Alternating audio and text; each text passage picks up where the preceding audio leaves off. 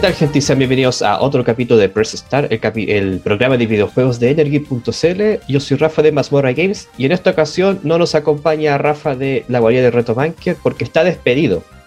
Está despedido. No, la verdad es que tiene, tiene temas familiares con su cambio de casa, está sin internet, así que no nos puede acompañar en esta ocasión. Quizás nos acompañe en la siguiente semana, quién sabe. Así que le mandamos un abrazo y un saludo. Pero esta vez nos acompaña nuevamente Cristian de Super Nostalgia, que ya saben que nos acompañó en el capítulo de Leyes Arceus. Así que él va a estar en este episodio acompañándonos. Va a ser un episodio especial. Ya les voy a comentar de qué se trata. Pero cuéntanos, Cristian, ¿qué has hecho esta semana? ¿Has jugado algo? ¿Has visto algo? Coméntanos, ¿qué has hecho? Eh, hola Rafa, Eh, ante todo agradecerte la invitación nuevamente, saludar a los chicos en casa. Eh, te comento, he estado jugando dos jueguitos eh, esta semana. Estuve jugando este jueguito del que vamos a hablar. Mega, Mega Man 11. Man, Mega Man 11. Acá en Chile ese número está prohibido, eso sí. Sí. Eh, y también estado jugando Yoshi Island para Super Nintendo porque eh, le estuve haciendo un review para Super Nostalgia la semana pasada. sí, sí, Así sí. que está, esos dos. el capítulo está en. YouTube. Le eché un vistazo y. El, el Yoshi Island es bien bueno. Yo creo que es como muy infravalorado porque no, no participa Mario. O sea, está Mario, pero no Mario Mario. Claro. Sí, y en su momento igual lo- los que éramos chicos en ese tiempo decíamos, ¿por qué un bebé? O sea, ¿dónde está Mario, Bowser, Luigi? Claro. Y siempre, lo mira, siempre lo mirábamos a huevo por, por ese tema y por el tema de los gráficos. Y una vez ya que, que vas creciendo te vas dando cuenta que es tremendo juego. Muy, Sí, muy eh, yo jugué la versión de DS, que es como la peorcita versión, pero igual me gustó esa versión. Pero uno tiene que entender que son estilos gráficos, porque siempre han querido dar un, un toque más infantil, si se quiere. Por eso después está el Yoshi que es de lana, de, de lanita. El Crafter. El Crafter, claro. Y, y así. Igual, Que ese, ese, Crafter World, este mismo. Sí. que es un juego precioso. Ujú. hermoso. Así que, de hecho, darle un vistazo a- al video porque está súper bueno y, y hay que reivindicar Yoshi Island porque es un excelente juego. Es una excelente plataforma y bien entretenido. Solamente que los puristas quizás no les guste, pero no Sí. tenemos que ver a Mario siempre, es verdad. ¿cierto? No, no siempre tiene, porque por ejemplo pasó lo mismo, me acuerdo cuando salió el juego de Peach para Nintendo. DS, lo mismo dijeron, ¿por qué Mario y no Peach? Y al final no se vendió tanto por eso. Y eso, y eso que fue juego de lanzamiento de la DS. Claro, sí.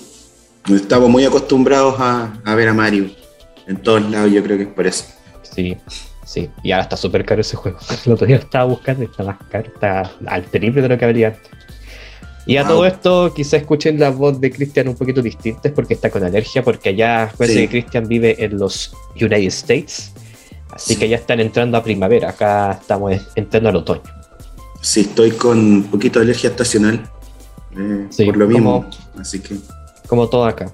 Algo te iba a preguntar, ¿sabéis que el otro día estamos, estaba jugando el, el Need for Speed y está ambientado en Miami, Florida? Y, y- y me, me- me molestó algo de los diálogos que hablan mucho en Spanglish. Y yo dije, para mí que esto es una caricatura de cómo es Miami. Así que, así hablan los latinos allá, como mezclándoles. sí. ¿En serio? Sí, no, sí. Hay palabras, hay palabras que son mezcladas, por ejemplo, truck, que es camión, le Sí. llaman la troca, Ah, le llaman la troca, eh, eh, a las bicicletas le dicen la baica. El furniture, que, furniture, que son los muebles, le dicen la fornitura, y así. Van mezclando. Igual de repente, en una conversación común, te pueden estar hablando en inglés y de repente te, te empiezan a hablar en español y se mezcla y todo. Es que eso, eso no tiene el juego, que decía mucho Ujú. la calle está caliente, cosas así. Sí, entonces no, dije, sí. Ah, entonces es verdad, no es una Se caricatura. da, no, se da sobre todo con, con la gente por ahí por el lado de Cuba, Puerto Rico, Ah, ok, ok, ok. Guatemala.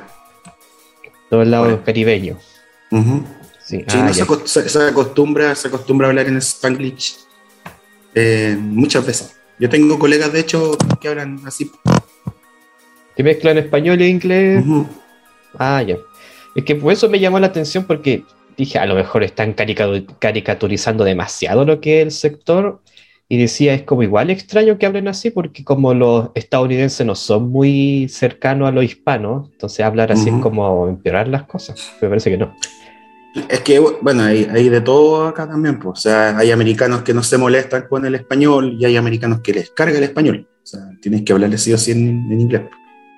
Ah, pues, bueno, igual depende del estado, me imagino. Claro, Estado- sí, Hay estados más tolerantes que otros. claro. Porque si nos vamos a Texas o a, a Montana, me imagino que no. No, olvídate, no, ahí no. Olvídate. ya, es que me llamó la atención, ya, ahora sé que es cierto, que me llamó la atención Sí, cuando no sé estaba ser- jugando y dije, ¿será sí o no? Ya, ahora, ahora sé que sí, el momento cultural de, del episodio.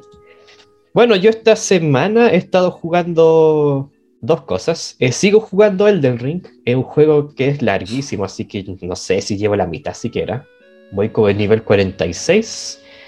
Es peludo, pero no tan peludo como lo comenté en el capítulo anterior. Es peludo, pero no tan peludo como los anteriores, porque si tú entras a un lugar y no te la podís, vaya a otro y va a ir farmeando nivel. Así que, y hay mucha ayuda, hay muchísima ayuda. Y, lo comenté en un capítulo. Nadie está obligado a jugarlo así sin, sin ayuda y sin invocaciones. De invocaciones que te las dan en el juego, uno la puede usar y el juego se hace más fácil, es verdad. No regalado, pero se hace más fácil.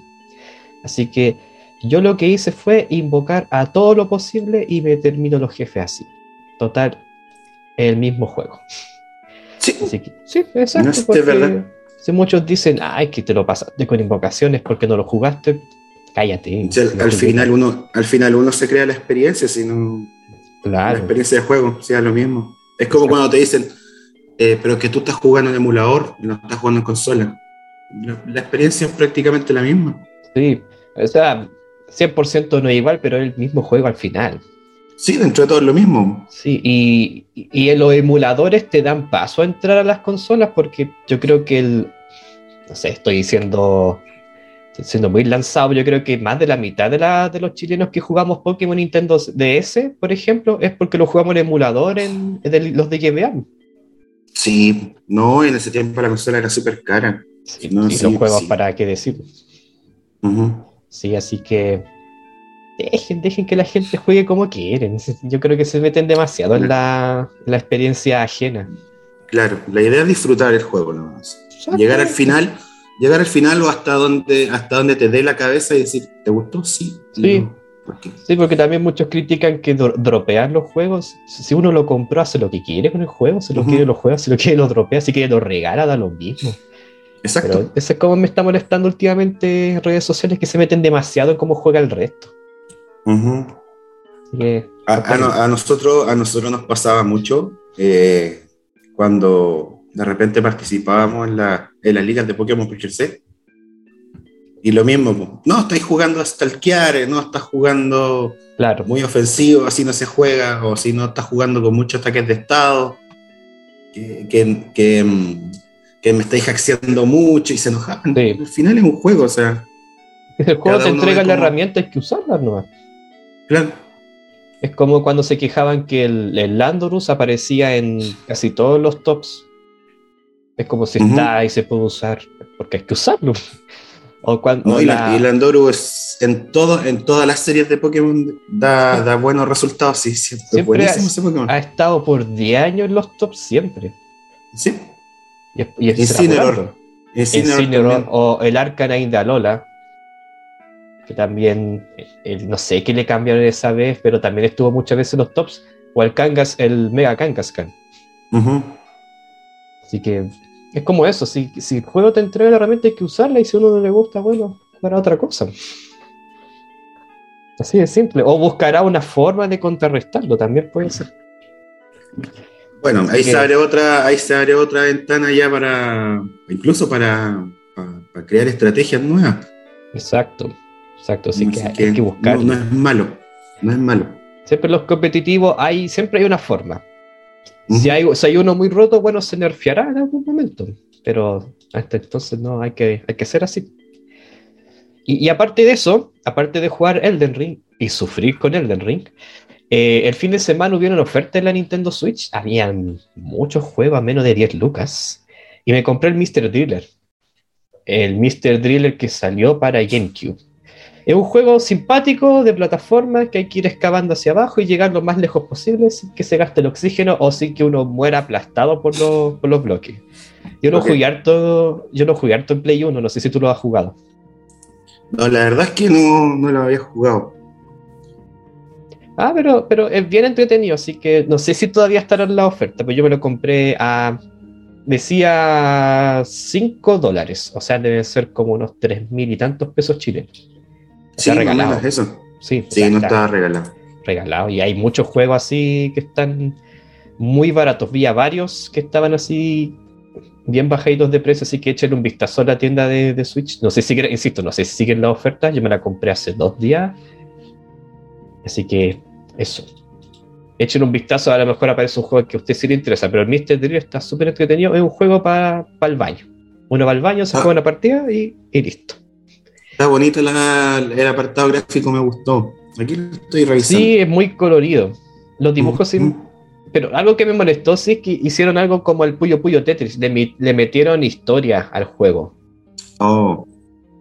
No molesta, uno se la puede saltar, pero es como, ¿Para qué le metí historia a un arcade? Sí, un arcade. Es como meterle historia a un juego de Popeye. Claro.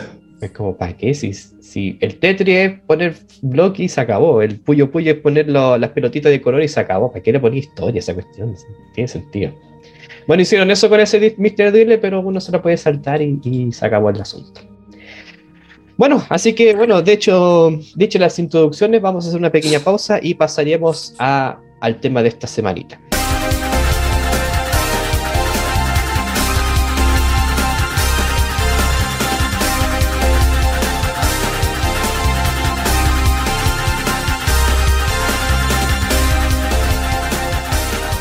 Y estamos de vuelta aquí con Press Start y como les comentaba, esta semana no vamos a hablar de noticias porque no pasaron, o sea, pasaron igual cosas, pero como tenemos un invitado, quise hacer un episodio más especial, si se quiere, un episodio más distinto.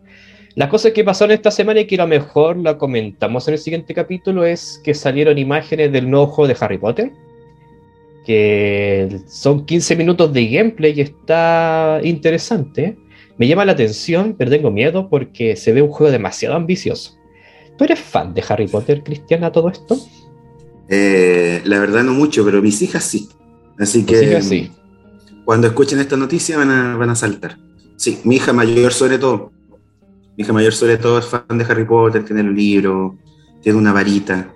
Ah, bueno. Que mete, un boche. Y em, su regalo de cumpleaños partió a Universal para allá mirar el, el parque. ¿Tiene un parque temático? No tenía idea. Sí, tiene un parque temático acá en Florida. Eh, nosotros tenemos la fortuna de estar como a media hora en auto. Así ah, que ir y volver. Como un paseo de domingo. Claro, entonces ahí aprovecho de ir. Buenísimo. Mi, hija chica está, mi hija chica está agarrando la, la Harry Manía, pero yo veo las películas, no. Yo me entretengo mirando las pelis, pero. Yo de verdad que, o sea, fanático no soy, pero sí soy fan de las películas también. La he visto todas, me gustan mucho pero no, no, he llegado al punto de leerme, los libros o de, saberme todas las trivias. Eso no, las películas me gustan. Animales Fantásticos también me, me, gusta. Así que mi primo sí que se crió conmigo. Él también es Harry fan, tiene todos los libros, se disfrazaba todos los Halloween de, de Harry. Harry Potter. Sí, porque aparte que se parece un poquito. Pero bueno, las imágenes que vimos las vamos a comentar en el próximo episodio porque da para hablar. El juego va a salir para Play 4, PC, Play 5 no sé si vas. No, dudo mucho que salga para Nintendo por el calibre de juego que es. Porque es como más mundo abierto, no sé. Mm. Eso fue como lo que pasó esta semana y hubo una conferencia de Microsoft de juego indie, pero estuvo tan fome, tan aburrida que mejor la, la, vamos a comentar. Vamos a comentar un resumen de las cosas. Pero hoy día vamos a hacer un capítulo especial, como lo estaba comentando. Hoy día vamos a hablar del el género de plataformas. Un género que a mí y a Cristian nos gusta mucho.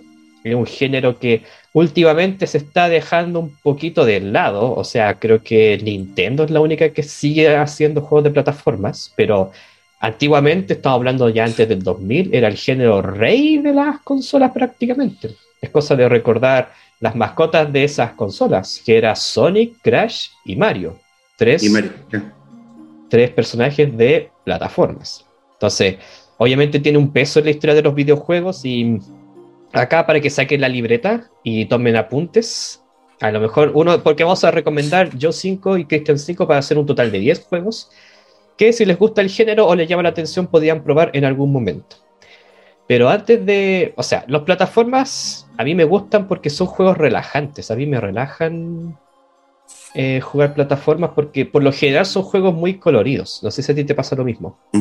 Sí, sobre todo cuando de repente quieres pasar la tarde, el fin de semana, sin cranearte tanto jugando un juego, un plataforma siempre es bueno. Sí, sí, porque, por, o sea, salvando las distancias, por lo general son juegos sencillos, fáciles, con mecánicas simples, saltar, moverte y algunos, algunas veces disparar algún tipo de, de proyectil. Claro, Y eso es todo. O sea, no hay, acá no hay como un RPG que hay barras de magia, de ataque, esquivar, nada. Por eso son juegos Sí. que a mí me gustan por lo relajante y por lo nostálgico que son. De hecho, a mí el único juego que no me ha logrado relajar de las plataformas, así como dato entre paréntesis, el Contra, el 3. Contra se considera un plataforma. Plataforma, sí. Tú lo buscas, te dice plataforma y después te dice shooter. Es que yo lo consideraba más como un shoot 'em up, como un Metal Slug. Ah, pero tiene sentido porque plataformas hay, es cierto. Claro, Yo nunca me pero ahí no, ahí no, ahí, ahí no puedo terminar relajado porque no, es muy difícil. Son difíciles los contras. Los contras desde muy- que salieron son muy difíciles. Sí. Son muy entretenidos, pero son bien complejos, así que eh, ideal es jugar con un, con un compañero al lado. sí, lo ideal, yo creo que está hecho para jugar a dos. Sí. Pero claro, en la gran mayoría de plataformas son relativamente sencillos. Como dije, hay, obviamente hay ejemplos de, plata, de plataformas que son más difíciles. Ah, En este minuto se me viene a la cabeza los Mega Man, por ejemplo. Los Mega Man de NES, por ejemplo. Los Mega Man, Mega Man. Los Mega Man X son un poquito más accesibles si se quieren. Porque tiene más herramientas, más saltos, está enfocado en otra cosa. Pero los primeros Mega Man eran, eran complejos. Eran Yo complejos. jugué el, jugué el Mega Man 2, me acuerdo, en, en Nintendo cuando era chico. Fue mi primer Mega Man. Lo jugué en Santiago. Así que le tengo bonitos recuerdos. Sí, por eso yo dije que lo- el género es como muy nostálgico, porque también mi primer juego en la vida fue Crash Bandicoot 2, en plataformas, por ejemplo. Así que por eso, por eso quise elegir este género. Si quieres, comienzas tú recomendando un plataformas. Ya, dame. Tengo aquí mi torpedo. Ya, el primer plataforma. El primer plataforma que quiero recomendar es súper antiguo, pero, o sea, para mí tiene un valor sentimental porque es mi primer juego de plataformas que jugué en la, en la vida, que fue Alex Kidd in Miracle World, que está para Sega Master System y fue, el, eh, fue lanzado en el 86, ¿ya? Este juego partió como, una, como un proyecto hacia un juego de Dragon Ball, ¿ya? Pero en la mitad del desarrollo, eh, Sega perdió los derechos Ah, de la- del personaje de Goku. Entonces, por ¿qué eso hizo? que el, el personaje Rearmó. tiene tanto parecido en cuanto a los poderes que tiene. Claro, porque tira esferas y todo el cuento. De hecho, su traje es rojo. Y claro, este juego tiene 17 niveles y el argumento es como bastante sencillo. Dice que en el planeta de, de Alex, que es el planeta Aries, él se encontraba en un monte, en el Monte Eterno. Ya estaba practicando la disciplina Shellcore que le permitía aumentar su fuerza y destruir piedras. Si tú te fijas, el, el monito en, todo, en todas las etapas va destruyendo roca. Sí. Ya. Sí, sí, sí. Entonces dice, mientras abandonaba la montaña, se le acerca un anciano moribundo y le comenta que en Radaxian, que es una, una ciudad que queda cerca de ahí, la gente se encontraba en peligro. Entonces, ¿qué hace el personaje? Va hacia Radaxian y se entera que él es el príncipe del, del, pues, del, del reino, ¿ya? Entonces se da cuenta que, bueno, es el príncipe que tiene un hermano gemelo y que la ciudad está secuestrada por eh, Yanken, que- Yanken el Grande, que es una especie de robot. Entonces, ¿qué, ¿qué, nos invita este juego? Nos invita a pasar 17 niveles, donde vamos a encontrar montañas, vamos a encontrar eh, agua, vamos a tener que ocupar un helicóptero, ocupar una moto y un montón de otras cosas más para llegar hasta, hasta este enemigo que es Yankee, ¿ya? Y lo bonito que tiene el juego es que, no sé, eh, te presenta eh, tres enemigos que son bastante peculiares, que son una mano abierta, una mano cerrada y una que había que, me acuerdo que para derrotarlo había que jugar al cachipún. Al cachipún, sí, al cachipún. Entonces, eso, Alex en Miracle World. Y ese juego tiene una remasterización. Eso te iba a preguntar. El 2021. La remasterización está para PlayStation 4, Xbox One, Xbox Series, eh, PC5, para la Switch y para computador. básicamente, básicamente es el mismo juego, pero tiene dos modos. Tiene el modo remasterización y tiene el, modo antiguo. Junto con un menú de extra también para, para que uno pueda ver. Trae fotos, trae videos, música y todo. Sí, creo que el, el, remake sí lo, lo vi. Y lo tengo pendiente porque quiero ver la 6 edición física, pero parece que no va a haber. Y si es que hay va a ser muy cara. Pero así que la estaba viendo y creo que son los mismos que hicieron este juego también de Sega. El, al, no el Alex Kidd, no. El. Ay, se me fue. El Wonder Boy. Ajá. El Wonder Boy Dragon's Trap también lo hicieron ellos el, remake. Y eso, eso me gusta. Aparte que conservaron. O sea, es el mismo juego, pero con gráficos actuales. Muy bonitos, porque son como caricaturas dibujadas a mano. Sí. Y lo bueno que tiene es eso, porque que, tú con un botón, si quieres recordar cómo se jugaba el antiguo, se vuelve a los gráficos antiguos. sí, en, la, mitad de la etapa te puedes cambiar desde, el modo antiguo hasta el modo remasterizado, en cualquier momento. Sí, sí, sí. Sí, así que hay excelente recomendación. La edición digital debe estar barata porque ya ha pasado casi un año de, que salió ese remake, así que Alex Kidd para que lo, prueben, sobre todo para los nostálgicos de, Sega. Alex Kidd DX, así se llama el juego remaster, para que lo busquen. Ahí busquen los chiquillos. Yo voy a recomendar también un juego que trae nostalgia, que es Yoka Laili 2. Yoka Laili es de los creadores de Banjo Kazooie. Al menos la, el, el core original, me refiero, los creadores. El primero fue una especie de crowdfunding, que los fans tenían que colocar dinero y así sacaron el primer juego. El primer juego es más parecido a un Banjo Kazooie porque es un collectathon, pero por eso me quiero enfocar en el segundo, que ese sí es un juego de plataformas, que tiene toda la reminiscencia de Donkey Kong Country, de los primeros tres al menos. Y lo, interesante que, tiene, aparte que está súper barato en tiendas, lo pueden encontrar en Play, en PC y en Switch. Creo que está. Creo que está. Lo interesante que tiene es que es un juego largo, tiene hartos niveles. Es un juego no tan difícil al principio, pero que con uno va a medida va avanzando, se va poniendo más difícil los niveles. Ya el último nivel el jefe, pero casi imposible. A mí me costó horas, horas y horas tratar de vencer al, al abejorro ese. Pero lo interesante que tiene y que lo hace súper simpático es que los niveles van modificándose en base al ambiente. Me explico. Nosotros estamos como en un mundo abierto, como el tipo Mario 2 o Mario 3, si se quiere y no sé, a veces nosotros modificamos el ambiente, abrimos, abrimos como por ejemplo una represa y el lugar se inunda, entonces ese nivel también se inunda y se transforma en un nivel bajo el agua, por ejemplo. O no sé, pues si el nivel está dentro de, uno, de un bosque y nosotros activamos alguna cosita y ese bosque se tala o se corta, el nivel ya se transforma, pasa de ser un bosque a ser ya un, un lugar sin árboles, ponte tú. Así que eso juega mucho porque un nivel se puede bifurcar en varios subniveles, si se quiere. Entonces, eh, eso lo hace bastante interesante, es muy largo, los gráficos son preciosos, son muy, muy bonitos, y mejora todas las fallas que tenía el primer Yoka Laili, que era el nivel técnico, que se notaba que era un juego hecho ah, con pocos recursos. Este se nota, si no te dicen que no fue un crowdfunding, se nota que fue un, juego hecho con de una empresa triple A, si se quiere. Así que ahí, ahí pueden conseguir el, el Yoka 2. Insisto, el 2 personalmente considero que es mejor que el 1 y es más fácil de conseguir a esta altura. Así que eso, no sé qué vas a recomendar también ahora, Cristian.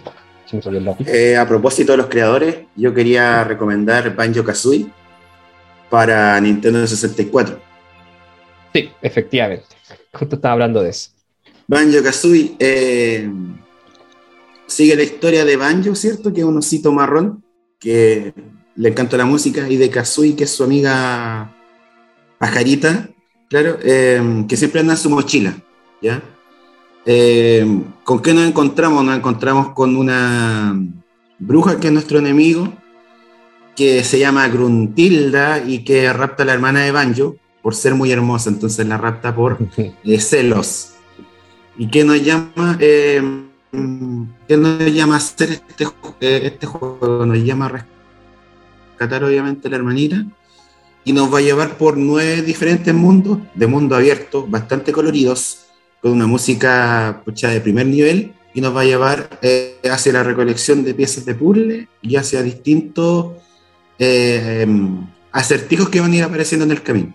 Este juego yo lo dibujé, o sea, no lo dibujé, lo disfruté mucho eh, cuando era chico, más o menos por ahí en primero medio, porque dada la circunstancia que un compañero tenía la 64, entonces no, nos juntábamos los viernes a jugar Banjo en su casa. ¿Ya? De haber sido de los pocos compañeros que, que tenía 64. Exacto, de los poquitos. Eh, de hecho, tenía, así como dato aparte, tenía la 64 que era transparente, esa naranja. Ah, ya, ya, sí, sí. Esa así que con mayor razón era como. Era como estos modelos transparentes. Entonces, con mayor razón era como privilegiado para nosotros ir a jugar a su casa. Claro. Entonces, claro, o sea, este juego nos va a llevar por, nueve niveles.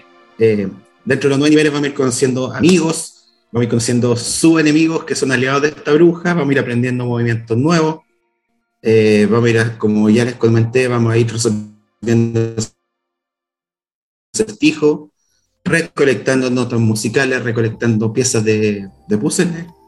Y eso, vamos a llegar al final a una competencia de talentos contra la bruja y ahí vamos a ver si somos capaces de derrotarla. Pero el juego en sí es bastante liviano, es bastante entretenido. Eh, insisto, tiene mucho colorido, Em, te da una, movilidad en el espacio que no te la da em, Mario 64, siendo que lo comparaban mucho y criticaban a Banjo por, por eso, porque según la, gente era una copia de Mario, pero no, yo creo que tiene algo más, ¿ya? También se encuentra una, un remaster, ¿cierto? Exacto. Pero se daba, se daba eso de que la gente comentaba mucho que era como la copia. No, este es un, este es un Mario con cara de oso, pero, pero no. no, porque al tener a, dos personajes te da más fácil, te da más movimiento en el, en el mundo abierto, obviamente. Exacto. Y, lo interesante es que al ser un collectathon, tú podías ir a tus anchas, o sea, si querías ir para, tal parte, si querías ir para otra parte. Entonces, esta es como la edad de oro de, de Rare. Porque fue la época donde salieron casi todos los juegos buenos. Después se, lo, después se lo Conker. Conker igual, lo quería traer, pero dije, ya, eh, elijamos uno, Banjo o, Conker, ya, elijamos Banjo. Sí, Banjo es más, es más, o sea, no es, mejor juego porque son juegos distintos, son de uh distintas, pero es como más que uno se le viene a la mente cuando habla de plataformas, porque el Conker es como un juego más, como para adultos, no sé. O sea, son plataformas, pero no las plataformas que dijimos coloridas, simpáticas, amistosas. Conker no, eh. empezó curado el juego. Exacto. Y es un juego, es un juego caro, ¿eh? ahora sí, ahora. Ese juego. Y la versión de Xbox también. Sí. También es la versión, la, la ¿Es una secuela del, del, primero, la versión de Xbox, o no? ¿O era un remake? No me acuerdo. No estoy seguro. Ahí me pillaste. Ahí me pillaste. No estoy seguro si era un, una segunda parte o un remake. Pero también está caro. Lo único que. Em, sí. No, es que ya pasan a ser de colección igual que el de, el de 64. Con caja y manuales aquí ya está, pero sobre los 1700 dólares. Sí, ya. La pura caja. Mm. es, muy difícil coleccionar 64 hoy en día. Muy difícil. Claro. O sea, se puede, pero está la, la única opción que es importar desde, desde Japón. Ah, también está los. Por, por lote, por lote. Claro. Bueno, eh, Banjo tiene una remasterización para Xbox, si no me equivoco. Sí, eso sí me acuerdo. ahí, también lo pueden encontrar. Pero nada, Banjo un bonito y excelente juego que pueden disfrutar también en la consola virtual de la Switch. y también debe estar gratis si tienen Game Pass, debe estar gratis. También. Así que eso. Sí, acuérdense que ahora los derechos de los juegos de Rare los tiene Microsoft. Entonces por eso Conker, Banjo son, son de ellos. No sé qué más compraron con eso, parece que GoldenEye, no estoy seguro. Ahí tendré que prepararme para otra vez. Y lo importante de Banjo Kazooie que fue el precursor del género Collectathon. Porque sí, mm. el inicio del, de este género fue como Mario 64. Mario 64 era como un plataforma en 3D más que un Collectathon como tal. Este fue el precursor y después salió, como les dije, salió Yooka-Laylee, salió Spyro en PlayStation. Así que fue el precursor de otros juegos más. Así que tiene su peso en, en la historia.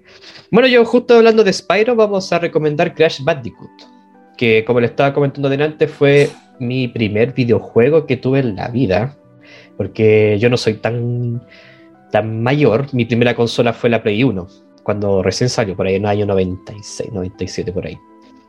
Y el primer juego que venía con ese juego era el Crash Bandicoot 2. Yo lo jugué y dije, ¿qué es esto? ¿Qué está pasando en pantalla?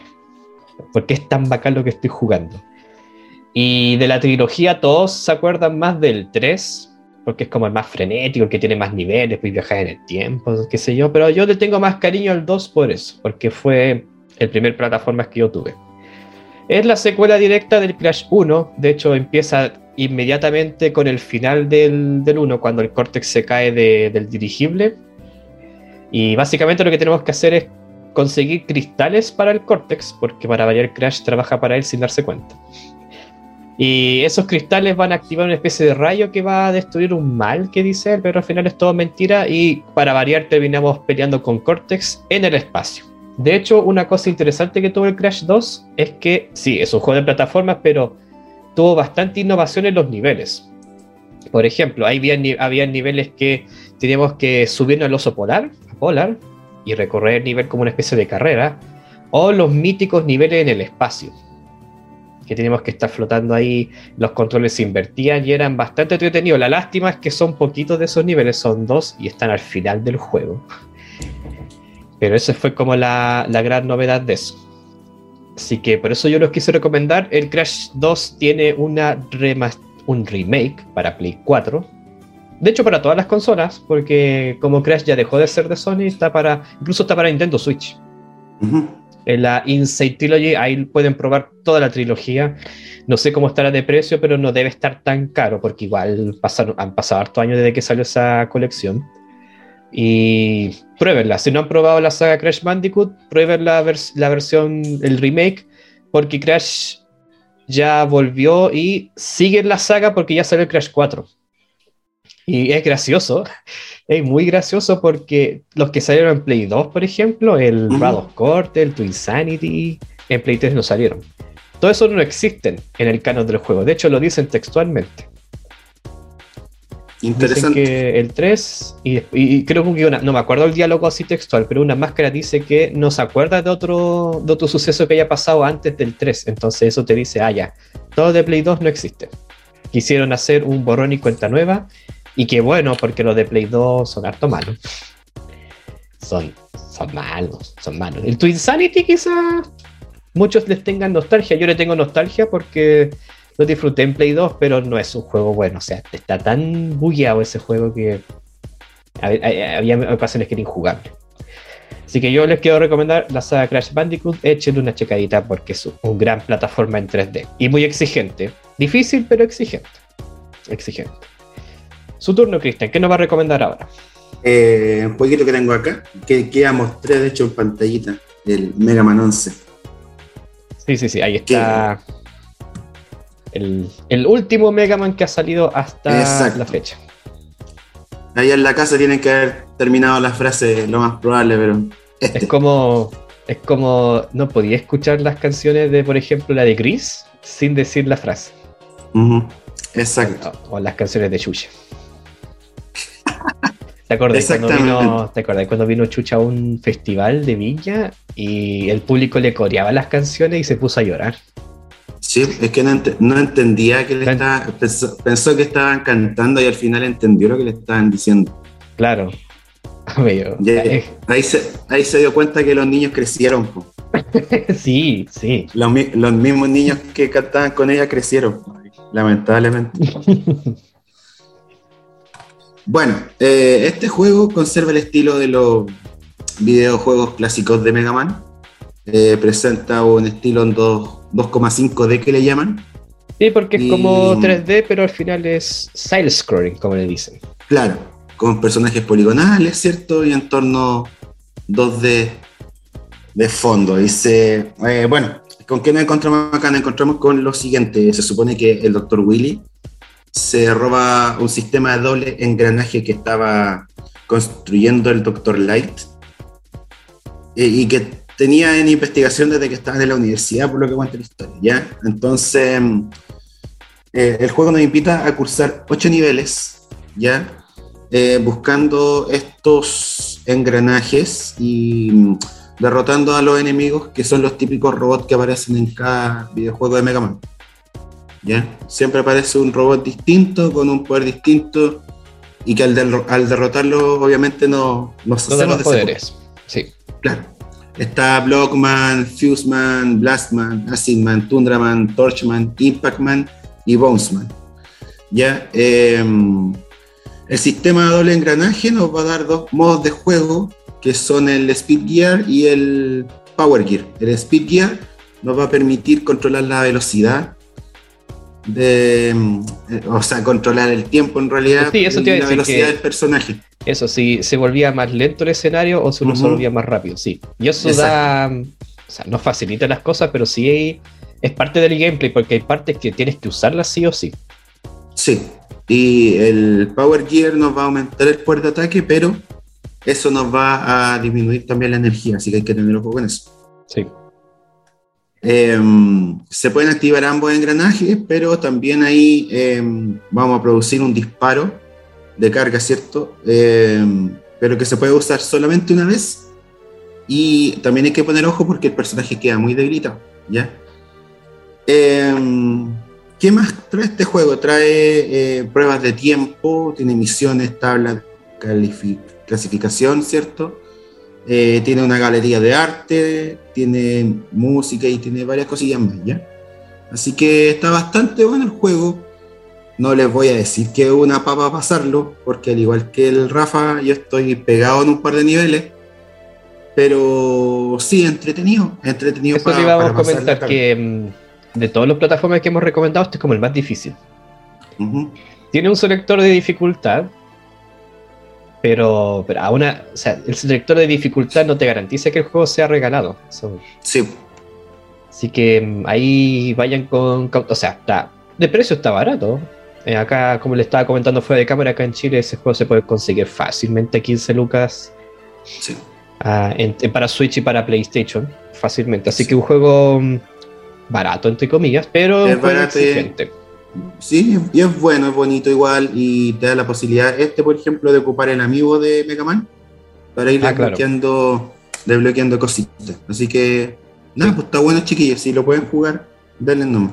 Sí, es un juego precioso a nivel visual, pero exigente. Yo creo que este juego es para los fans de Mega Man de toda la vida. O para los que quieren meterse a la saga, este es como el mejorcito para entrar a la saga Mega Man. A la Mega Man a secas, como tal. Porque el Mega Man 8 de Play 1. A mí me gustó ese Mega Man. Eso sí, me gustó. De hecho, fue el primer Mega Man que jugué. Pero no sé por qué todos lo odian. Por la voz, por el colorido, no sé. Nunca he entendido por qué. A mí un buen Mega Man. Yo también les voy a recomendar un Mega Man. Pero Mega Man distinto. Les voy a recomendar la, eh, la saga Mega Man ZX, 0X. Que salió originalmente para Nintendo DS, pero actualmente la pueden conseguir en, una, en un compilado que, que Capcom está haciendo últimamente con los juegos de Mega Man. Que hay un compilado que viene, por ejemplo, los Mega Man clásicos, pero son dos, yo no entiendo por qué hicieron eso.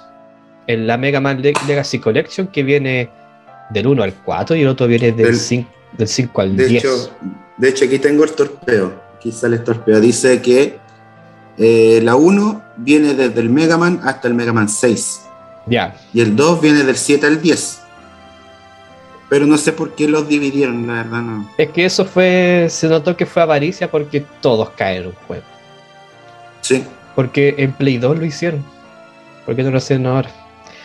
Pero bueno, también hay un compilado que lo hicieron bien, que es el compilado de la saga Mega Man X. Que ese sí, en un puro disco, o sea, en un puro, una pura caja, porque vienen dos discos, te viene del X hasta el X8, que salió en Play 2. Y acá también hicieron lo mismo. En un puro cartucho, en un puro CD, te viene toda la saga Mega Man Zero, que salió originalmente en, Game Boy Advance. Y te viene también el Mega Man 0 ZX y ZX Advent que son para Nintendo DS. Así que esa es yo la versión que les recomiendo que consigan si es que les interesa el juego que les voy a recomendar ahora. A diferencia de los Mega Man clásicos de toda la vida, sigue siendo un plataforma, por ejemplo, pero mecánicamente, en cuanto al movimiento, se parece más al Mega Man X. Es decir, tenemos un dash, podemos escalar por las paredes, podemos saltar más alto, qué sé yo. Pero lo interesante o lo diferente que tiene este juego con la saga Mega Man X es que es un plataformas mezclado con Metroidvania. Porque podemos, porque, porque estamos en un lugar central y dependiendo del poder que uno tenga, puede acceder a distintas zonas del mapa. Entonces tú te vas, no sé, pues te vas para arriba, hay un mundo, como siempre, no sé, pues, ponte tú que es el mundo de hielo, derrotáis el mundo de hielo, derrotáis al jefe de hielo, y justo en la parte de abajo hay una parte que se rompe si tú tienes el poder de hielo, por ejemplo. Y ahí puede ir para abajo. Entonces, por eso tiene esa cosa interesante que mezcla ambos géneros y encajan, encajan bastante bien. El, que, el mejorcito de todos es el Mega Man Advent, que es el último que salió, y que tiene eso. Los gráficos son bonitos, son en 2D, los 2D de Nintendo DS, que en la versión actual, las, como que las pulieron solamente, no digamos que es un remake como tal, simplemente la adaptaron a las pantallas actuales solamente. Pero lo bueno que tiene es que tiene un, modo de, dificultad un poquito más fácil, en donde si tú mueres, empieza donde moriste. Y no como antes que si moríais todo el nivel desde el principio, por ejemplo. Así que también, si no, si piensan que el Mega Man 11 es más, es muy difícil, es muy complejo o tiene mecánicas demasiado clásicas para su gusto, podrían probar la saga ZX que es un poquito más moderna, un poquito más ágil y un poquito más accesible. Pues también podrían empezar por ahí y de precio estaba más caro que el Mega Man 11, pero si lo piensan trae seis juegos en total. Los de GBA son cortitos, te los pasáis en una hora, pero los de DS son más largos, eso sí. Así que denle, denle una chica chiquillos porque están súper buenos estos Mega Man ZX y ojalá algún día vuelvan. Ojalá también algún día vuelva. Si volvió el Mega Man 11, a lo mejor vuelve un X9. No sería malo. No sería malo. Bien hecho. Porque el, el X7 es un hito. El X7 es un hito de lo mal que se puede hacer un Mega Man. es que es muy malo el de Play 2. El X8 lo arregló, pero el daño estaba tan hecho que, ya nadie lo pescó. Pero yo le tengo cariño al X8, sí. Porque lo tengo original de Play 2. Pero el X7 es un, es un hito. Pero, pero X. Ojalá, ojalá algún día vuelva la saga Mega Man como tal. Si volvieron, si volvieron algunas, porque esta no. Su turno. ¿Qué nos va a recomendar ahora? Le voy a recomendar un juego que apareció a los finales de, de vida de Game Boy Color y a principio de Game Boy Advance, que es Chantae, para Game Boy Color del año 2002. Chantae, gran juego. Chantae. Que, actualmente siguen saliendo. Sí, siguen saliendo y de hecho eh, esta versión para Game Boy eh, es cara y escasa. Sí. Como, diría, como dirían los coleccionistas, uso adulto de colección. Ah. Un link por Mega eh, uso adulto. Sí, está muy, muy cara. Se jugó y se guardó. Exacto. Porque eh, de hecho tuvieron que sacar una, versión, los mismos desarrolladores, pero sin obviamente la, licencia de, Nintendo. Seguramente lo sacaron en el Limited Run. o algo parecido. Y esos juegos carísimos. Exacto. Chanta es una mm, semigenio, ¿cierto? Que es guardiana de una ciudad que está llena de pescadores. Eh, y que vivía una vida tranquila hasta que llega una bruja, para variar, llamada Risky Woods, y ataca la ciudad y se roba unos, unos motores de vapor. ¿ya? Eh, nuestra misión obviamente es cruzar todos los niveles eh, buscando eso, ese motor robado, ¿cierto? Eh, ocupando nuestras habilidades que son saltar y ocupar nuestra, nuestro pelo como látigo. Ella tiene un muñeco en la cabeza que lo ocupa como látigo y le da chicotazos a los enemigos con eso. Eh, ¿Por qué me gusta tanto este juego? Me gusta este juego, uno, por dos cosas, por las animaciones que están bastante fluidas y por los gráficos que están preciosos. Sí, los gráficos también llaman la atención porque son en 2D, pero con un dibujo súper bien hecho. Sí, y me, da, me daba gusto jugarlo porque de repente, no sé, habían etapas en que tú jugabas al atardecer y dependiendo de, cuánto ibas avanzando, no se iba oscureciendo, se, se movían las nubes, de repente te llovía, entonces era como bastante, bastante entretenido por lado. Así que eh, eso, pues, Chantá es un bonito juego. Eh, no sé si van a poder jugarlo en físico, pero. No, pero debe estar en la, Al menos lo he visto en la tienda virtual de Nintendo. Sí, lo, pueden pillar ahí y si no, eh, se van a la tienda virtual de los pobres nomás, que un, buen emulador nomás. Y, el buen torrente. Sí, es un juego que quería jugar hace mucho tiempo, solamente he visto imágenes del juego y es por eso, porque yo prefiero jugarlo los juegos en físico y eso, pillo un chanta en físico y está a precio de lanzamiento casi, entonces como que sí, me da como resquemor, pero yo creo que un día voy a rendirme, voy a comprarlo en digital porque de verdad que yo veo y es precioso el juego. Sí, no, es muy entretenido. Y, como les dije, actualmente siguen saliendo de vez en cuando chantaes. Y es gracioso porque salen, en ningún lado lo anuncian, pero igual se venden. sí.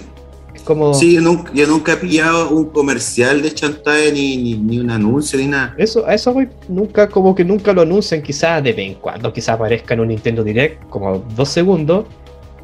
Y eso. Pero insisto, me llama mucho la atención eso, que sale un, sale un chantaje y se vende. Y después se agota y no hay. yo, me con, yo me pillé con un chantaje en Walmart una vez, pero como dices tú, así como verlo, verlo. Sí. Así como, oh, un chantaje, ¿cuál es este? No sé, ¿lo tengo o no lo tengo? Y ahí veo si lo compro o no. Pero eso, como que pasan bien, bien desapercibidos de repente las ediciones. Eh, ¿Qué más trae Chantae? Bueno, aparte de poder saltar y luchar con el pelo, nos podemos convertir en un monito, en un elefante, en una araña y en un pájaro. Así que vamos a tener eh, distintos tipos de, mecánicas a, través de la historia. Así que, Donkey Kong Country. Exacto. Jueguenlo, está bonito. Y algo, que llama, y algo que llama la atención mucho es la ambientación, porque no se ven tantos juegos ambientados como en Arabia. Estamos tan acostumbrados a los castillos, a los mundos de ciencia ficción, pero pocas veces se ve como un mundo ambientado así como en Arabia. Sí. Así que también llama la atención por eso. Así que pruébenlo, insisto, de primera mano jueguen la versión digital, que es la como más fácil de conseguir. Si ven una vez una edición física y está a un precio razonable, cómprenselo. no lo piensen y cómprenselo, porque mínimamente por colección se, se puede guardar. Sí. Así que ahí, yo sé, insisto, es como un juego que siempre he querido jugar, pero ya saben, en edición física. Pero sí que yo un día voy a rendir, lo voy a jugar en, digital. Bueno, yo les voy a recomendar otra, otro juego de la saga de, de Sony como tal, que es otro, y otro juego olvidadísimo, que es Sly Cooper, que originalmente salió en PlayStation 2. Sly Cooper tiene cuatro juegos, hasta la fecha no han salido más, fue desarrollado por Sucker Punch. Para que no les suene qué demonios son Sucker Punch, son los que hicieron la saga Infamous, este juego de mundo abierto que era como de superhéroes, de gente que tenía poderes y qué sé yo. Y que el último juego que sacaron fue un juego insignificante, un juego que nadie jugó, que se llama Ghost of Tsushima. Que salió, creo que salió un mejor juego del año incluso pero que lamentablemente actualmente Sly Cooper está olvidada, pero hay rumores de que la patente fue renovada, así que quizás veamos algo más de Sly Cooper, quién sabe. Pero bueno, ¿por qué eso estoy recomendando? Porque es un juego muy original. Desde que salió en Play 2 es un juego que llamó mucho la atención por lo original que era. Porque sí, mezcla plataformas, es un juego en 3D, en ciertas partes del juego se transforma también en un, en un collectathon tipo Banjo Kazooie, porque tenemos que ir a distintas partes del mapa a conseguir artefactos para abrir la zona central, por así decirlo. conseguir llaves, boicotear base enemiga, qué sé yo. ¿Y por qué lo digo que es original? Uno, porque la, ambientación es como muy tipo, no James Bond, es más tipo Carmen San Diego, para que me entienda. No sé si han visto, ¿has visto la serie o has jugado? La serie. ¿Sí? La serie la he visto, sí. Que está en Netflix. Está bien buena esa serie. Que es como un, un ladrón como un ladrón tipo Robin Hood, si se quiere, porque no es un ladrón que le robe a la gente de a pie, sino que un ladrón de, etiqueta, por así decirlo, que le roba a museos o cosas así, artefactos algo caros.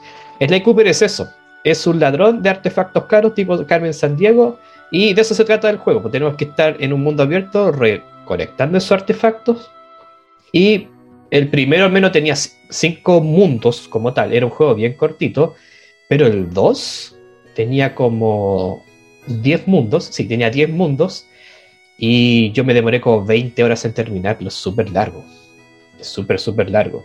Así que pruébelo porque, insisto, original, eh, la ambientación está súper bien, y eh, los personajes son todos animales, así que es como medio furro el juego. Eso, es, eso sí, es bien, es bien furro el juego porque de hecho la, la villana de Sly, que es el protagonista, no, no villana, pero es como la, la policía que es como el, en Carmen Sandiego es como el, el de la Interpol, como acuerdo cómo se llama, que le intenta capturar pero nunca lo, la logra capturar. Es como, hay, hay un personaje así y la tipa es como bien furra, porque la hicieron como con cuerpo de mujer pero con aspecto de hombre, o sea, aspecto de animal, es, raro. Es raro, pero denle un vistazo. Si lo quieren jugar actualmente, la mejor versión para hacerlo es un, un compilatorio que venía los tres juegos remasterizados entre comillas, que estaba para PS Vita y para PlayStation 3 en ese tiempo, PlayStation 3. Y el último que salió, que fue en Play 3, es súper bueno, que eh, Sly tiene que viajar en el tiempo y recolectar distintas reliquias de sus antepasados ladrones. Entonces viajamos al viejo oeste, viajamos a la época medieval, viajamos a la prehistoria, así que... Y también es súper largo en cuanto a la campaña, así que... Mm, así que eso, si lo quieren conseguir en físico, no tengo idea cuánto será el precio ahora. Me imagino que, o sea, si quieren jugarlo en físico, evidentemente solamente quedan copias de segunda mano.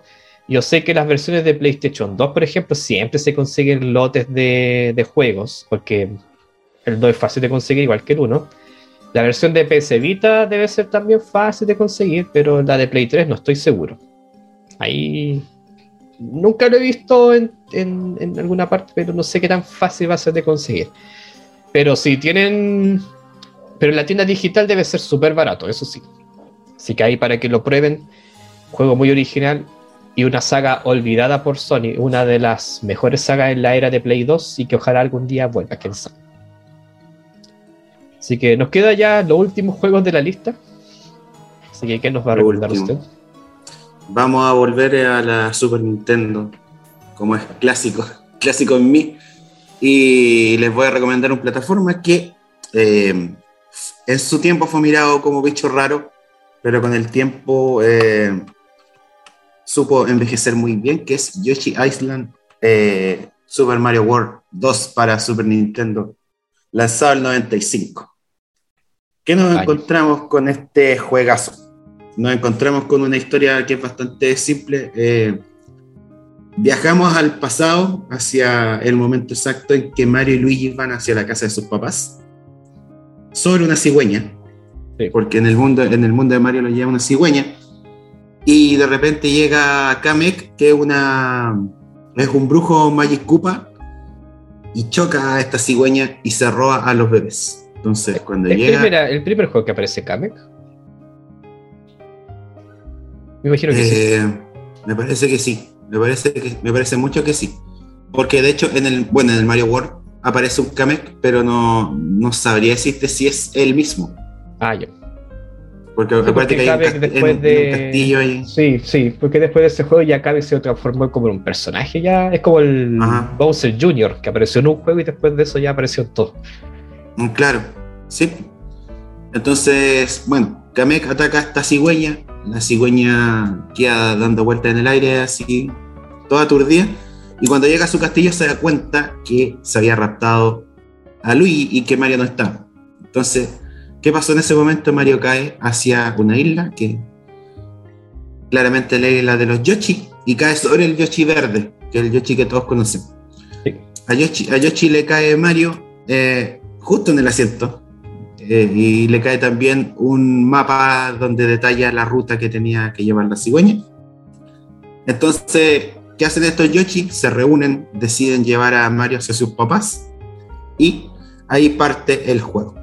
¿Ya? No, son varios niveles, son, si no me equivoco, son ocho mundos llenos de color, llenos de, una música que es bastante bonita y con una gráfica que de verdad eh, es para sacarse el sombrero. Ahí el chip, eh, el chip que traía el, cartucho, el SFX2, de verdad que, escuché que está bien ocupado. Sí, sí, porque mm, como estaba comentando también fuera de cámara, eh, la saga de Yoshi como tal tiene un estilo visual muy único en, en, general, o sea, ni siquiera en, Nintendo, de, todos los juegos, porque es una, un apartado visual bastante infantil, pero que, o sea, porque por ejemplo que tú estás mencionando, todo está hecho como con crayones. Exacto. Como, como, como ese dibujado un niño, por ejemplo. Claro, o con tiza pastel, de repente hay, hay, hay que, que tú sabes que es tiza pastel. Sí, y, por ejemplo, los más modernos está, por ejemplo, el Yoshi de la Anita, por ejemplo. Entonces, siempre ha tenido esa como ese estilo más infantil y por eso muchos los comparan con otros juegos como no, no, no, uno no podría compararlo, pues es su estilo visual. Exacto. Sí, pero eh, es un juego bastante entretenido. Eh, yo lo conocí de, de, suerte. Pasa que yo tenía más o menos como 10 años, 11 años. Y desde Japón llegó el primo de una amiga que vivía en la villa donde yo vivía. ¿Ya? Entonces nosotros un día llegamos y la, fuimos a buscar como, como todos los días para salir a jugar. Y sale este, este chico, pues nosotros lo quedamos mirando, no es que él es mi primo Ken, se llamaba Ken el primo. Entonces, este andaba con la, con la Famicom japonesa, la Super Famicom. La rojita con blanco. Eso. Y ya, entramos nosotros a la, casa y estaba jugando el, el Yoshi. Y nosotros, bueno, pero para atrás, ¿qué, qué, lo que es esto, caché? Sí, No, que es el Mario, el Mario Guagua, le decían, le decía, le decía a mi amiga, no, es el Mario Guagua. Y ahí recién pudimos empezar a jugar. Y ahí, y ahí yo me pegué. Lo encontré muy buenos juegos, ahí tiene mejoras y tiene eh, mecánicas que, en ese tiempo no se, no se estaban implementando, como por ejemplo que te olvidabas de la barra de vida, te olvidabas del tiempo, que era común en los Mario, tenía solamente un contador cada vez que se te caía el bebé. Sí, que, había podías ir aumentando. Que eran como 10 segundos. Claro, que era ir aumentando. Em, llegaba hasta 30 si te comías ciertas estrellas. Ah, cierto. Eh, Yoshi lanzaba huevos, de hecho. Se, se comía los enemigos, lanzaba huevos. Entonces pilláis un montón de mecánicas que pucha, en ese tiempo. Sí, muy únicas, porque no, o sea, no olvidamos aquí de los poderes clásicos, del honguito, de la flor, de la plumita. Acá, eh, yo, acá el protagonista, evidentemente, es Yoshi. Es solamente Yoshi. Sí, yo creo que por eso mucha gente en su momento como que no le llamó tanto la atención, porque como dijimos, todo tiene que ser Mario. Claro, y Yoshi es prácticamente inmortal dentro del juego, porque si no se cae, como dije yo en el capítulo anterior de que grabé, si no se cae uno yo, si no lo aplasta algo o si no termina ensartado en una estaca, no muere. Claro. Porque como te toca y el bebé sale volando, entonces eso es lo único que puede, es lo único que, a lo que te puedes atener, a perder el, bebé. Entonces, claro, nos invita a ocho mundos, eh, liderados por diferentes tipos de jefes, eh, para derrotar al Bowser Jr., que vendría siendo como el enemigo final del juego. El, juego eh, el juego es entretenido, de verdad, no es difícil. De hecho, la primera etapa es una etapa de, que, de práctica, te enseñan todas las mecánicas y de hecho te las enseñan hasta el mundo hasta el mundo 1-4 que es el castillo.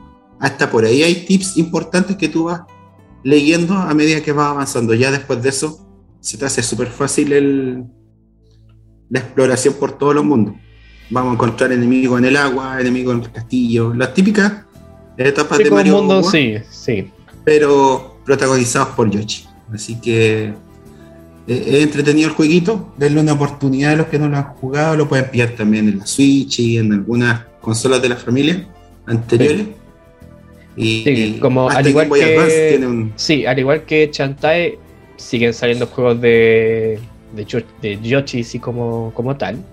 Creo que el último solo para Switch. Y si quieren jugar el que tú mencionas, creo que hay una versión para Nintendo DS. Que se llama Yoshi Island DS, que es una, un port del, de Super Nintendo para DS. Así que la versión física igual debe estar cara, me imagino. O no tan cara, no lo sé. Pero se puede jugar no sé si, si se puede jugar ahí súper bien. De hecho, la primera vez que jugué un Yoshi Island fue ese, el de Nintendo DS que lo jugué en emulador. Sí, no, pero lo pides en varios lados, así que mm, se lo recomiendo porque está bueno, bueno. Sí, sí, y como estabas comentando, este es el origen de varios personajes de, Nintendo. El mismo Yoshi, Kamek, el mismo Bowser Jr., incluso el Baby Mario ya es un personaje. Porque, por ejemplo, no sé si has jugado la saga Mario y Luigi. Sí. Los RPG estos, que, que son buenos, de hecho. Hay uno de Nintendo DS que se llama Compañeros en el Tiempo y que hay que jugar también con el bebé Luigi y bebé Mario. Me parece, me parece mucho que el. Perdona, me parece mucho que el. El bebé Mario también aparece en Mario Kart. Sí, también, como, como personaje. Incluso hay una etapa que es como la etapa más mítica del, Mario Kart de, de, GameCube, que es el parque bebé, que es un círculo, pero hay que dar como 10 vueltas. Wow. Sí, y, es mítico porque queda, a la pura escoba y no queda la Foxy. Porque como están todos los están todos pegados, algunos ya van en la vuelta 5, algunos van en la vuelta 3, entonces que está pura escoba y no Y a todo esto hoy día salían niveles nuevos para el Mario Kart, no los he jugado. Sí. Me, compré el, me compré el Season Pass y no lo he instalado todavía. Creo que lo voy a instalar hoy día en la tarde. Voy a echarle un vistazo que ni siquiera, que, ni siquiera sé qué niveles entran ahí. Eh, Recuerdo que uno de ellos era la carretera del de, Nintendo DS.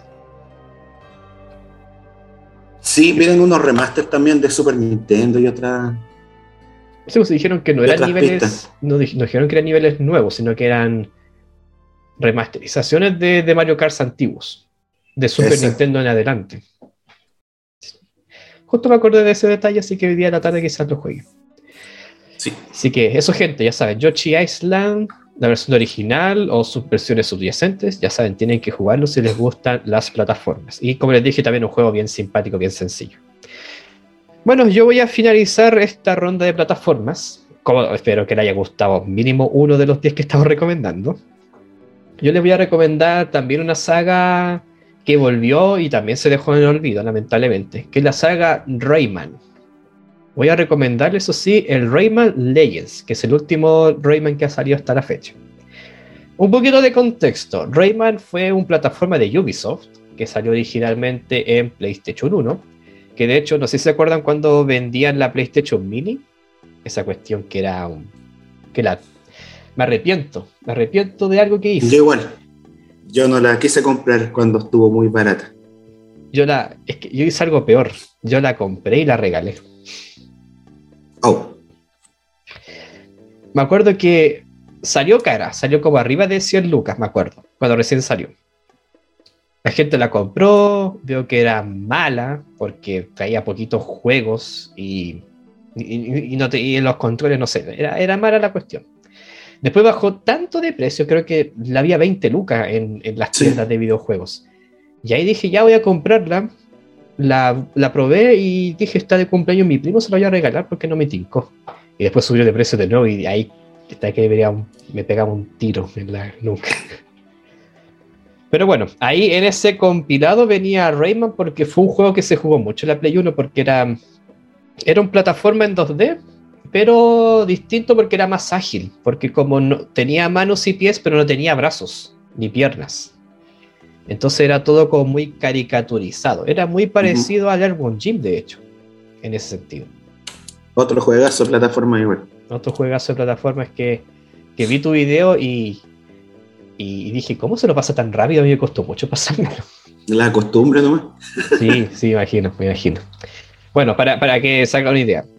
Después salieron unos más juegos en Play 1, pero se dejó sepultada la, la saga y volvió en PlayStation 3 y también volvió en Wii U, de hecho. Esa consola que el mismo Nintendo ya la sepultó, porque todo, si se fijas, todos los juegos que se ven en Wii U ya están en Switch. Como que ellos mismos dijeron, no, la Wii U no existió, es que me estáis hablando. Sí, no están todos portando para la, la Switch. Sí, porque el mismo, el mismo Mario Kart 8 salió originalmente en Wii U, chiquillos. Y el que estamos jugando ahora es la- el modo deluxe, por así decirlo. Eh, el mismo Zelda Breath of the Wild salió original, salió, bueno, salió en Switch y en Wii U, pero originalmente iba a ser para Wii U. Pikmin 3 pasó lo mismo. El, el último Mario World que salió, el Mario vs. Fury, parece que se llama así. Salió originalmente en Wii U. Entonces, es una consola que ya Nintendo ya la ha tratado súper mal. La trató mal en Sí. su momento y ahora la termina ya de sepultar por completo. Ya, me fui por las ramas. Entonces, eso, este es la última eh, juego que ha salido de la saga y hasta, el día, hasta la fecha no hay ni noticias ni nada sobre Rayman hasta, hasta el momento. Les recomiendo que compren la versión Legends porque vienen incluidos los niveles del juego anterior, que es el Rayman Origins. Vienen incluidos exactamente los mismos niveles, entonces es como comprarte los dos juegos en una. Y es un plataformas en 2D, dibujos hechos a mano, está precioso, eh, tiene bastantes mundos, estamos hablando ya de, no sé, unos 8 mundos con unos 10 niveles por cada mundo, se está hablando casi 60 niveles. Se puede jugar de 1 a 4 jugadores en la misma pantalla, en el mismo sillón. O sea, se- es un juego para un carrete, un juego para una fiesta, porque se puede armar ahí un mambo bien, bien bueno. Eh, no es difícil, para nada, para nada, no es difícil, no es complejo. Algunos niveles sí, sobre todo los últimos, son más exigentes, pero se pueden terminar de, igual forma. Ahora, si te quieres sacar el 100% y platinarlo, sacar todos los coleccionables, ahí sí que es más, más complicado, eso sí. Eh, y algo interesante que tiene este juego es que tiene niveles musicales. Me explico. Hay niveles que tú saltas, golpeas objetos al de- al ritmo de una música de fondo. Y eso está, ¿Ya? Y eso está, está, está espectacular. No me acuerdo las canciones que venían. Debía, debía haberlas buscado, pero hay muchas canciones que, que uno las conoce y el nivel las juega. Les recomiendo que busquen en YouTube niveles musicales de Rayman a dar cuenta de lo que me estoy hablando. Y el último nivel musical es brígido, es muy brígido, muy brígido. Así que eche, denle un, un vistazo a un juego muy original. Ya saben, está para Wii U, para Play 3, también una versión más modernizada para Play 4, es como un port por así decirlo, y también está para Nintendo Switch. Así que prueben ese Rayman, insisto, un juego muy entretenido, muy para fiestas, muy para los niños también, porque es un juego muy accesible, así que pruébenlo, pruébenlo, porque tiene muchas cosas originales. Así que ahí está, gente, los 10 juegos que les recomendamos si es que les gusta el género de plataformas. Como les dije, me extrañaría que no de estas 10 no eligiera mínimo una. Y como les comentaba, hay muchos que están bajos de precio, como el caso de Mega Man, el caso de, del mismo Mega Man ZX, el caso de Yokai Lady. Eh, también les dije casi todos son multiplataformas, algunos son para Switch, pero otros son para Play. Así que tienen, tienen donde elegir, gente. Así que todos Para son- computador. Claro. O si tienen un buen PC también los pueden correr. Así que todos estos juegos tienen el sello, como, como antiguamente los sellos de Nintendo, este tiene el sello de Energy.cl. Todos son buenos, por lo bajo, y les puede gustar a cada uno de ustedes. Así que eso, gente, ya con esas recomendaciones vamos a hacer la última pausa para ya irnos a las despedidas.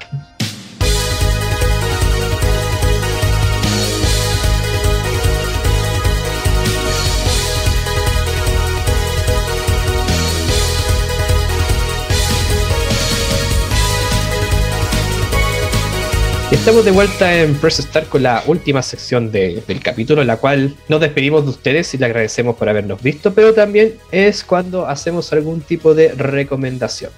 De lo que sea para que usted eche un vistazo ahí si es que le llama la atención. ¿Tiene algo que, que recomendar, Cristian? Sí, yo estoy jugando un juego que, bueno, no es nuevo, pero eh, nunca está de más recomendar lo que es Hollow Knight para la Switch. Aquí lo tengo, de hecho, en el menú. Buenísimo, buenísimo. No sé si se ve ahí. Ahí, ahí se ve. Que Lo, lo empecé a jugar la semana pasada. Sí. Lo empecé a jugar la semana pasada y la verdad es que eh, no me arrepiento. Es un juego muy, muy bonito. Eh, me ha tenido horas pegado, la verdad. Así que.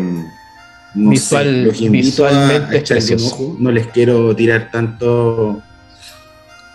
No les quiero tirar eh, tanto ni el, ni el argumento, ni la historia, ni nada, porque puede que haya gente spoiler. Solamente decirles que el juego te deja metido y el juego fuego. ¿ya? Yo quedé casi con, los con los ojos cuando lo empecé a jugar. La, la verdad es que me ha tenido bastante tiempo pegado a la consola. Y eso, estoy en, en, en misión de terminarlo. No lo quiero dropear. No, no, no, eh, no, no quiero dropear. Es un juego bien exigente, eso sí, es un juego muy parecido al Dark Souls, en el sentido de que la historia, si uno no la busca, no la encuentra. No te la cuentan así. Y el- en cuanto al Dark Souls, uno, porque el combate es exigente y lo típico, si uno muere, deja un rastro de, de monedas o de algo, no me acuerdo qué era, y tienes que poder ir a buscarlo. Que en el Hollow Knight hace años que lo jugué. También, que yo sepa, el Hollow Knight también está para PC y para mm, Play 4. Y la edición física que yo tengo viene con el mapa de Honest. Viene con el mapa y viene con una postal. Seguirá esa Ah, qué versión. bonito el detalle. Sí, sí viene con un detalle bien bonito. Y viene con portada alternativa que también está preciosa. Lo que sí, no sé si estará todavía para conseguir la edición física. Porque es típico de esos juegos que salen, se agotan y después suben de precio. Pero a lo mejor todavía siguen, quién sabe, no lo sé. Ahí tendría, tendrían que investigarlo. Pero tiene, tiene detallitos. Tiene detallitos que se echan de menos esos detalles. Por ejemplo, cuando compré el Elden Ring, viene el puro disco. Sí. O cuando de repente compras una- un juego de Switch y, y es digital, viene el cartoncito con el código. ¿no? Claro. O, o- o algo que me, me- me molestó mucho, no sé, no me acuerdo qué juego compré para Switch. Ya viene el cartucho, su portada, pero dentro de la caja viene blanco, viene pelado. Ni siquiera un, un arte le pusieron dentro. Bueno, los de Play también hacen eso. Así que se extraen esos detalles porque los juegos valen 60 lucas. O sea, que te cuesta poner un bonito, qué sé yo. Algunos, insisto, algunos juegos sí los traen, pero no todos. Sí, la verdad no cuesta nada, pues sí. Uno se acostumbra, o sea, lo- los que somos más viejitos, nos acostumbramos al, al- al tema de que compramos un juego que venía con el manual, que venía con, con un extra dentro y toda la, la parafernalia. Entonces, ahora nos encontramos solamente con los cartuchos. O si no, como en el de Mega Man que, que trae, por ejemplo, el cartucho y, y esto. Compra los otros dos. Que Un básicamente catálogo. publicidad. Claro, es publicidad y sería. Sí. Viene sin nada más. Sí, sí, sí. Así que no, es una pena que yo creo que ya esto va a ser norma porque esos detalles no le generaban más ganancia. Entonces, como la empresa ven ganancia, entonces el resto da lo mismo finalmente. Ya, pero Hollow Knight, juegazo, así que jueguenlo, jueguenlo. Yo les voy a recomendar una película y una serie. El fin de semana anterior fui a ver The Batman, el Batman de Robert Pattinson. Ya. ¿Y cómo la encontraste? Es muy todavía no la buena. veo. Anda a verla, es muy buena, muy buena. Yo esperé a que salieran reseñas y esperé a que amigos fueran a verla para yo ir al cine a verla porque dije, ah, Robert Pattinson este llorón. No, no- no me tincaba Es al principio. Todos nos acostumbramos al, al vampiro que brilla, pues entonces. Sí, no, y, y- y, mm, igual es culpa nuestra porque ha hecho buenas películas después de Crepúsculo. Hizo El Faro, por ejemplo, y, una que está en un circo, no me acuerdo, pero en general es buen actor, solamente que se transformó en el vampiro brillante, lamentable. Es como, Claro. como el estigma. Pero vayan a verla porque es muy buena. La película dura tres horas, pero no se sienten las tres horas. O sea, yo me senté, Oh. la vi y mm, cuando vi dije, ¿dura tres horas? Esta cuestión no dura tres horas. No, no la sentí, si te fijas. No la sentí. Eh, si, si viste las de Tim, las, las Batman de Tim Burton, esta es como. Es como eso. Me está más tirada para la de Tim Burton que las de Nolan. Ya. Entonces, entonces buena. Sí, A mí me gustan esas. Sí, sí, y, y Ciudad Gótica es como otro protagonista porque algo que me molestó las de Nolan es que Ciudad Gótica es Chicago prácticamente, es como una ciudad cualquiera, es como, es como Santiago, Valpo, cualquier ciudad podría ser Ciudad Gótica. Esta vez no, porque no hay ninguna escena en toda la película que haya una calle limpia, que hay una calle como inmaculada, incluso el centro de la ciudad, donde está la iglesia y el Capitolio, incluso ahí hay graffiti, rayones, entonces te da la sensación de que estás en Ciudad Gótica, una ciudad que, que está gobernada por el crimen y, que, que, eso en los cómics uno siempre los lee, pero en las películas nunca se ha representado tan bien hasta esta. Y, el Batman es un Batman que es como un Batman que lleva poquito en acción, es un Batman bien inexperto. Hay muchas escenas que te lo, te lo demuestran. Y es muy buena, de verdad que es muy buena. El villano es súper bueno, así que si tienen la posibilidad de ir a verla, váyanla porque no se van a arrepentir. Es junto con el junto con las de Tim Burton o junto con eh, la segunda de Nolan que es la El Caballo de la Noche Asciende donde actúa Jared Leto no, no Jared Leto no el Heath Ledger como Guasón a ese nivel está a ese nivel está, está de verdad que está súper buena. Y eh, la otra la serie que les quiero recomendar que está disponible hace poquito de hecho si tienen HBO Max es The Office. The Office. Llegó Ah, muy buena. The Office, yo me acuerdo haber visto así puros capítulos sueltos. Porque creo que lo daban en el Warner o en el Fox, no me acuerdo en qué canal lo daban. Y siempre las veía capítulos sueltos, eran graciosos, pero nunca como que las seguí como tal. Ahora la estoy siguiendo. Están las nueve temporadas, están en idioma original en inglés, que es como la versión que yo veo porque es como la más graciosa, pero también está dobladas para los amigos que les gusta doblada al español latino. Sonó feo. Eso. Ah, ok. Eh, sonó, feo. eso, sí. no, eh, véanla en inglés. Sí. Mi, único comentario, porque hay chistes o hay dichos que son muy americanos. Entonces, al traducirlo al español se pierde todo sentido. Entonces no se entiende. No, y la voz del, Scott en inglés como, es como muy distinta al, español latino y, casi todos los memes que han visto vienen de ahí. Como el cuando grita, no, please, no. Sí, entonces, como les digo, eh, el idioma original es mejor. Se, se eh, el, doblaje al castellano no, acompaña mucho los chistes o, los refranes o, los remates de algunas frases. Entonces, claro, claro, pero pero eso, porque es, buena. Es muy graciosa. Es muy graciosa. Y a lo mejor muchos como que se sienten identificados porque realmente una oficina es una oficina con, todos los clichés, el, chupameria, el, el que no hace nada, el que se tira que se tira todo el día sentado y no hace nada, es como eso. Así que tiene todos esos clichés. Y también una serie muy nostálgica porque la primera temporada del 2005. Entonces, por ejemplo, me, dio risa porque usaban los teléfonos almejitas. Claro, estaban de moda. Y ese tiempo estaban de moda, pues ahora son, son vestigios. Pero, o, todavía se mandaban fax. Que ahora los fax también es como un vestigio. Es raro, es raro. Aquí todavía se ocupan, sí, ¿eh? Para algunas cosas tienes que mandar fax. Para algún tipo de, de trámite tienes que mandar fax. Pero, pero de a poquito el email se lo va a ir comiendo también. Y acá llegó el correo electrónico y el fax desapareció. No, aquí en algunas cosas, por ejemplo, cosas para trámite de tipo estatal o, gubernamental, de repente No, a mí me han hecho mandar fax, sobre todo cuando estuve en mi proceso de. ¿Ahí sí? Sí, ahí sí. Cuando yo estuve haciendo mi proceso de legalización, cuando cuando estuve. Ah, ahí volví. Cuando estuve viendo el tema de mi visa, eh, tuve que mandar documentos por fax. Así que de repente se ocupa y. Pero de a poquito se lo va a ir comiendo.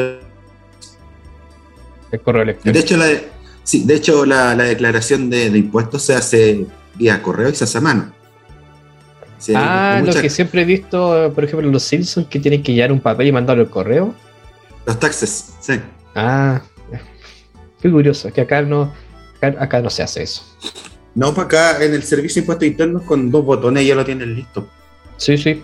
Pero aquí no se hace a mano y con calculadora en mano. De hecho, hay eh, empresas que te lo hacen así como más rápido. Entonces conviene ir, conviene ir para allá y porque si, si lo hacen mal, tú le terminas debiendo plata al Estado eh, y no te devuelven, te devuelven menos. Entonces es mejor ir a hacerlo a un local. Pero sí, hay cosas que de a poquito se las va a ir comiendo el, el correo o los sistemas. Sí, es curioso que, que, Estados Unidos, que es como el, el, el, país del mundo, tenga esas cosas que son como, como anticuadas. Sí, yo no entiendo por qué todavía es eso. Igual, hasta las votaciones de repente te llega el, el voto a la casa. Y el voto por correo. Sí, te llega el talonario por correo, tú, tú votas y después lo vas a dejar al buzón. Es como. Me imagino que hay tanta empresa involucrada que por eso no ha muerto. Mm. Yo creo que por ahí va, que hay tanta empresa dedicada a eso que si la matan se echan un montón de gente encima, pienso yo, porque si no, no le, ve, no le veo el sentido. Porque dije acá, eh, acá en Chile vi un fax cuando era niño, después nunca más en la vida vi un fax. Me acuerdo que había, había harto fax, no sé si te acordáis del maldita sea que mandaban fax al, ahí, ahí al, al Bacania, al Bacania. Al Bacania, sí. Es Bacania. Bacania, cacha la, la para atrás. Sí. Oye, a, a, todo esto, para, los chiquillos que están viendo el, programa, eh, el José le hizo una entrevista a Gonzalo Moyón Lerner a, a, Fito Manga de Bacania, así como para que le echen una miradita al canal o si no a las redes sociales del, sí, Ahí está. Sí, sí, Fito Manga que ¿está funado o no está funado al final ese? No, todavía no. Todavía no. es que le han pillado, es que le han pillado, me acuerdo que le habían pillado cosas, pero todavía no al punto de ser funado como el, el Claudio Xbox, que le mandamos un saludo. El otro que está funado es el, chico que hablaba de, cartas, el Álvaro López. Ah, sí, sí, pero ese ahora, un, fue un fraude. Ahora anda, en México por ahí escondido, así que le mandamos un saludo igual. Sí, se va a tener o, el, o el Vito, el Vito González, le vamos a decir. Ah, ya. Para, porque no, pues luego nos demanda, pues luego nos demanda y dice, no, ahora Energía es mío. Oh, me trajiste un recuerdo para atrás, güey. Los, e-, Los, eventos de Pokémon son míos. Ya, eh, con eso lo digo todo. Saludos ah, no, hay, hay personas que podrían contar esa historia mejor que nosotros. Sí, sí, le mandamos salud al, al amigo ahí. Pero sí, hay un especial de, de Bacania en, en las redes, en el canal de YouTube ahí para que lo, lo miren. Está entretenido igual. Siguiendo con las copuchas, ese no está emparejado, casado con Lorena Miki? No, ya no, ya. ¿Ya no? No. Podríamos tener un programa en Energeek de, de Sí. Es que no, pero ya no, ya. La, Lorena Miki yo la conocí en persona una vez. Mira, lo que pasa es que yo en mis años de juventud, en mis años mozos, que estaba más flaco y no tan demacrado como ahora, yo tocaba en una banda de, anime, de, anime, song, que se llama. Que hacíamos cover de, openings. ¿Ya? Y, de repente nos invitaban a eventos, qué sé yo. Entonces una vez, y, tocábamos relativamente bien. Yo toco la batería por si acaso. Ah, bueno. Y una vez nos invitaron a un evento a San Fernando, sí, en San Fernando, en el gimnasio municipal de San Fernando. Y había un evento de anime, nos invitaron, típico, les, pagamos el día y si quieren comer algo, les damos algo de comer. Dijimos, ya, un sábado, nadie, nadie, tiene nada que hacer el sábado y un platito igual para el bolsillo. Entonces nos conseguimos una camioneta, qué sé yo, fuimos para allá, llevamos los instrumentos, pusimos el sonido, qué sé yo. Y eh, nos, nos, instalamos en el escenario, nosotros tocamos a las 3 de la tarde, a las 12 del día ya estamos instalados. Y abajito en el suelo, detrás de un parlante de la guitarra, dejamos la lista de canciones que íbamos a tocar para que el, que cantara dijera en orden la canción. orden. Sí, porque si no dice tocamos Butterfly y yo empiezo a tocar la canción de los Caballeros del Zodiaco, que es la pura escoba. Ya. Entonces la, la Lorena Miki, la muy sopenca, cuando, porque ella animaba el show, cuando todavía no era la, la, la que es hoy día, cuando recién empezó la tonterita. ya animó la fiesta y, y dijo bienvenidos a al evento 2000 tanto de, de anime en San Fernando, bla, bla, bla. Y dijo que hoy día tocaba tal banda, iban a tocar tal canción, tal canción, y nos spoileó todas las canciones que íbamos a tocar. Se fue. Es la que se fue. Y nosotros estaba abajo y dije, yo no lo puedo creer cómo está concha. ¿Cómo se atreve a... De verdad que... De verdad que puteé tanto esa vez. Y todo está... Y, y los de mis compañeros se estaban riendo y dije, ¿cómo, cómo se ríen? Se me spoileó todo. Entonces se pierde la sorpresa, pues entonces no van a... Bueno, igual engancharon, igual hicimos el show, pero me dio tanta rabia. Me dio tanta rabia. Y todos después se sacaron fotos con ella y yo no me saqué fotos con ella. No, Ah. sí, la, la, la Lore tiene, tiene Sí. varias historias. Sí, Y porque son- después nos inventaron a la backstage que se llama, que al final era, era los camarines del gimnasio. y ahí conversamos y se sacaron fotos con ella y no la pesqué porque dije, no, no. Yo soy rencoroso, así que no. No, tiene varias, tiene varias historias, varias anécdotas con, con gente acá de, de también, así que Con el. podríamos hacer Se me con cayó el. José, igual. Así que po, fue un evento, me parece que, bueno, no, no sé si esto va. Bueno, no importa, bueno, ahí, ahí le pegáis la, la corta. no, fue un evento, me acuerdo, a un evento igual de anime, a donde los tuvieron a todos solos, no les pagaron ni nada. Y esta, esta chica llegó así como súper prepotente, de que, oye, ustedes córrense de acá, que yo soy Lorena Miki, que yo acá animo. Y los quería corretear porque eran prensa, y esa onda, ¿cachai? Y de ahí que el José no la... Le hizo No la cruz, no la... Mm. No, pero ya no está con el, con el, con el Vito ya. Terminaron. ¿Tú cachai, a la, Car ¿tú cachai a la Carlin Rom- Romero? Una que No. sale en el... No sé si sale- en el Vía X o en el... et- etcétera. Sale en el Parece día. Sí, sí, sí, ya sé que sale en el día X. Que, Es una chica venezolana. Sí, sí, sí. Ya, ya. Eh, el Vito pateó a la Lorena por esa mina y pololearon harto tiempo, como un año. Y después ya. Bueno, ahora no está pololeando. Pero sí, a la, a la Miki la patearon por esa mina, por eso la, por la tele y toda la wea. Y después salió el Vito a, a defenderse y quedó la cagada porque le dijo: Tú que te haces llamar fan de la, de- del anime y de los videojuegos cuando en mi casa siempre decías que te cargaban los guatones hediondos, que nunca, que no te gustaba el anime, me tiró todo. Hasta un perrito salió al baile y le dijo, devuélveme el perrito, le dijo. Pero bueno, Ay, pero ya, ya no están juntos. por eso, por eso no podemos tener cosas bonitas. Echan todas a perder. Mm, Por eso. Sí, sí, tenemos hartas anécdotas, quizá algún día hagamos un capítulo de puras anécdotas, porque tengo una, tengo una anécdota también con esa niña, pero a lo mejor lo voy a contar otro día, porque si no, se va a transformar en el capítulo de las copuchas. El capítulo de la copucha, Y ni siquiera Ahí le pegáis una. Ahí le pegáis una. No, no, si no, no, no, no, vamos a ir poner un- una censura, qué sé yo. Ni siquiera sé por qué llegamos a esto. Estábamos hablando de The Office, no sé por qué diablos llegamos a eso, no me acuerdo. Ya, cuando, quizás cuando el edito lo escucha ahí va a decir, ah, por eso llegamos ahí, qué sé yo. Así que eso, gente, con eso terminamos el capítulo de hoy día, especial de juegos de plataformas. Muchas gracias por haber visto el capítulo, si cabe a este punto. Ya saben que tenemos redes sociales que nos se pueden encontrar. A mí me pueden encontrar en YouTube y en Instagram como arroba mazmorra games. Y a Cristian lo podemos encontrar en qué plataformas. Eh, estoy en Twitch, Twitter, Instagram, Facebook y le colocan super guion bajo nostalgia. M pillan.